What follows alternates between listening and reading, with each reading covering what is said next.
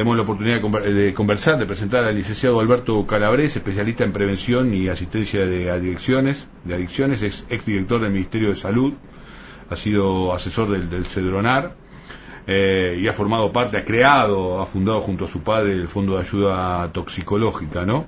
Fue la primera ONG en el país justamente dedicada al tratamiento y prevención de, adicciones. ¿Cómo te va Alberto Edgardo Chini? Saludo aquí por, por la radio cooperativa, por la 770. ¿Qué tal? ¿Cómo te va? ¿Cómo estás? Bien, gracias por atendernos en un domingo, ¿eh? este, a esta a esta hora. Eh, conversamos no sé, no hace mucho también sobre algunas cuestiones ligadas, pero más al tema de la comercialización eh, y lo que se instaló en campaña tiene que ver con, con el consumo, ¿no? Este, Creo que, bueno, nada, te quiero escuchar, a ver, antes de, de, opinar, quiero saber qué, qué, qué, te parece que se haya instalado en campaña, en todo caso, qué te parece cómo se instaló en campaña. Bueno, se, se instaló de una forma, como vos dijiste, la campaña fue berreta, este, creo que también la, la forma de instalación fue idem, o sea, se puede tomar el mismo tema con otra altura. De todas formas, este, hubo algunas posturas y opiniones inteligentes y otras cuantas que son lamentablemente muy olvidables.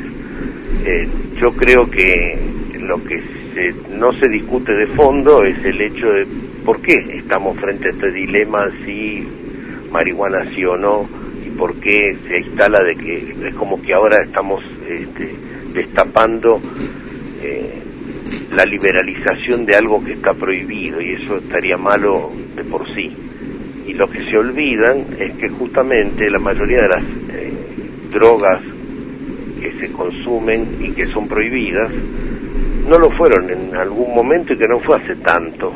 ¿eh? Que la prohibición general sobre este tema tiene apenas 60 años a nivel mundial, no ha producido ninguna cosa buena, porque en general persiguió a, gente que generalmente no tenía mucha forma de defenderse de esa persecución, habilitó que otros con, y eso se dijo en campaña, que otros con otra inserción social no fueran vistos como consumidores, y si en cambio consumidores los pobres, los que no tienen, digamos, padrinos, este, los que viven en barrios apartados y qué sé yo. Una cosa que quedó pendiente de decir y preguntarse es dónde consiguen las drogas lo que pueden, supuestamente pueden fumarla sin, sin problemas. Y bueno, también tienen proveedores que no son precisamente gente este, legal. O sea, obviamente, si las drogas están prohibidas, incluyendo la marihuana, la, la provisión de la misma es prohibida tanto para el que vive en Palermo como para el que vive en la 1124 eh, o en la 1114, qué sé yo.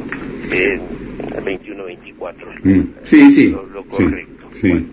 Eh, o sea, en definitiva, no se discute la cuestión de fondo. A ver, una cuestión de fondo, eh, Alberto, digo, a ver, por un lado, eh, no solo está el negocio de la comercialización de las drogas ilegales y, el negocio que genera justamente que sean ilegales por el precio en el cual este, se consigue en el mercado, en el mercado ilegal, sino también todo el negocio mucho más amplio, donde por ahí señores... Eh, de, otro andar en la sociedad este, cuando ingresan lo que tiene que ver con el lavado, ¿no? la inserción de, ese, de ese dinero al, al mercado. Pero te quiero preguntar porque vos te has animado, por un lado, este, y te has expuesto muchísimo en lo que tiene que ver con el, con el laburo que, que, viniste haciendo en ONG y en otro tipo de organizaciones, y también en tu rol en, en, el Estado, para el Estado, del Ministerio de Salud. Entonces, digo, en el Estado. ¿Qué tiene que hacer el Estado? O sea, ¿vos estás de acuerdo, por ejemplo, lo que pasa en Uruguay? ¿Qué, qué, qué, qué crees que tiene? Uruguay es un paso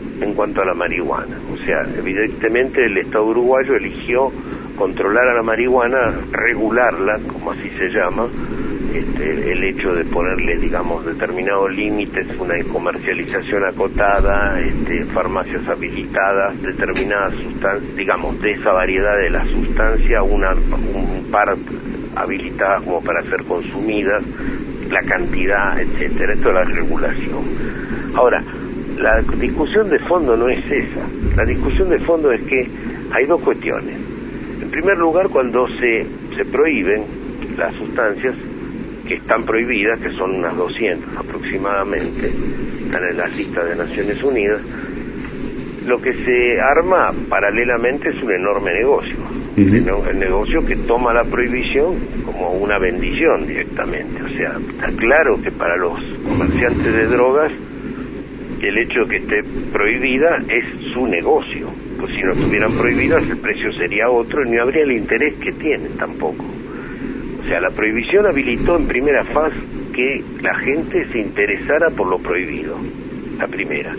La segunda cosa es cuando ya la gente empieza a adoptar un consumo, lo estoy abreviando mm. porque esto es un poquito más complejo, pero bueno, lo empieza a adoptar el consumo hasta que se naturaliza. Una vez que se naturaliza, olvídate, ya no hay prohibición, salvo que pongas unas penas diríamos draconianas, le dijeras, bueno, al que se lo encuentra fumando, no sé, le cortan en la mano o algo por el estilo, que no es el caso. Eh, yo creo que esto, a la larga, a la corta, eh, va para el camino de la despenalización. De hecho, hay varios estados de los Estados Unidos que se han desvinculado de la ley federal para poder habilitar a la marihuana como un consumo más de los consumos posibles y por otro lado nos estamos olvidando que, y paradojalmente en Estados Unidos, este, se produjeron otros fenómenos que tienen que ver con consumos que fueron habilitados casi oficialmente. Por ejemplo, la gran, eh, el auge que hubo en los últimos cuatro o cinco años de muerte por sobredosis con este, opiáceos, o sea, para que se entienda, eh, los, los opiáceos son los derivados del opio. El opio va desde el opio simple, o sea, la extracción de la propia planta, hasta los sintéticos. Estamos hablando de gente que fue habilitada al consumo por lo sintético, o sea, para evitar que justamente en un término corto que tienen las asignaciones de salud por el sistema de seguros eh, tuvieran dolor, entonces se les dio innecesariamente una cantidad X de esos opiáceos. Cuando esa gente se quedó sin la provisión oficial y en cambio habían eh, adoptado el hábito, empezaron a ir al mercado negro, se encontraron con drogas este, luchadas y hubo una, una plaga de sobredosis de gente que murió por, por esas condiciones. ¿Cuántas cosas que, que decís y que, que, disparan a diferentes este, reflexiones y, y, cada vez que charlo con vos siento en carne propia lo, lo tirano que es el tiempo, porque cuando hablabas de, bueno, eh, hay una situación también de dominio geopolítico, ¿no? En lo que tiene, lo que, tiene que ver con, no solo del negocio, sino también de la cuestión política. esa es la otra cosa que te iba a decir. Las drogas prohibidas habilitaron una forma del control social, que fue a nivel regiones, países, poblaciones y personas, en ese orden. Y dos pruebas, digamos, eh, simbólicas, importantísimas, son México y Colombia. desde que se empezó la guerra, una con el Plan Colombia hace 52 años y otra en México hace 12 años con la cruzada de Calderón que siguieron los otros presidentes y AMLO lo está tratando de disminuir, que permitió que se volcara una enorme fuerza pública de control hacia la calle enfrentar a la gente, los narcos, los no narcos o ya tiroteos donde hay personas involucradas que no tienen nada que ver con el asunto. Y de hecho en 12 años se produjeron 300.000 muertes y desapariciones. Ese fue un resultado espantoso, porque en ese mismo periodo, para que se vea la claridad los hechos, con claridad los hechos, hubo apenas 800 muertes por sobredosis contra 300.000 en 12 años es mucha la diferencia, es muchísima la diferencia y esto implica que justamente el control hecho sobre los que menos pueden ser, digamos, los que más fácilmente se controlan, pero por otro lado son los más débiles, termina siendo una cacería de inocentes o de víctimas inútiles que podrían haber evitado. Sí, además de lo que utilizan después, este, obviamente las, las propagandas facilistas, este, con la connivencia con tal y cual medio de comunicación. Vos hablabas de algunas cuestiones geopolíticas también, yo pensaba en Panamá, también la invasión al régimen de Noriega y el cambio de política de Estados Unidos cuando decide enfrentar, en realidad los que primero deciden enfrentarlo son los propios eh, narcotraficantes, cuando intentan hacer correr por las suyas, ¿no? Y ahí es el enojo también de las autoridades norteamericanas para, para ser ellas las que, las que dominan la, la situación. Y lo que planteabas también, otro, bueno, otra, pero vos fíjate que la, el chiste ese costó 20.000 muertes. Exactamente. La invasión a Panamá costó 20.000 personas muertas. De un país inerme, porque nadie puede decir que era un enemigo para Estados No, Unidos. claro que no, claro que no. Obviamente que tenía que ver con otras cuestiones, el canal de Panamá y demás, pero bueno. Por eh, supuesto, ahí habían otros intereses, el pretexto fue ese. Eh, eh, incluso cuando hablabas de, del tema de los derivados de- del opio, está bueno también compartir el tema de la morfina o la heroína, que nace su nombre heroína porque fueron los, los combatientes de la Segunda Guerra Mundial, se, supo- se suponía que era menos adictiva que la morfina y terminó siéndolo, terminó siéndolo mucho más, ¿no? Este, Fíjate una cosa, que hay algo que no se mide, que son dos cosas que le tendrían que importar mucho más a la gente. Una es la medicalización de la cultura cotidiana. Estamos tan acostumbrados a consumir los medicamentos que se nos dé la gana, prácticamente sin control, que hoy por hoy, y esto te lo digo como exdirector de adicciones del Ministerio de Salud, hoy por hoy soy eh, asesor de la Cidronar, este, y he tenido otros cinco o seis cargos importantes a lo largo de mi vida en el Estado.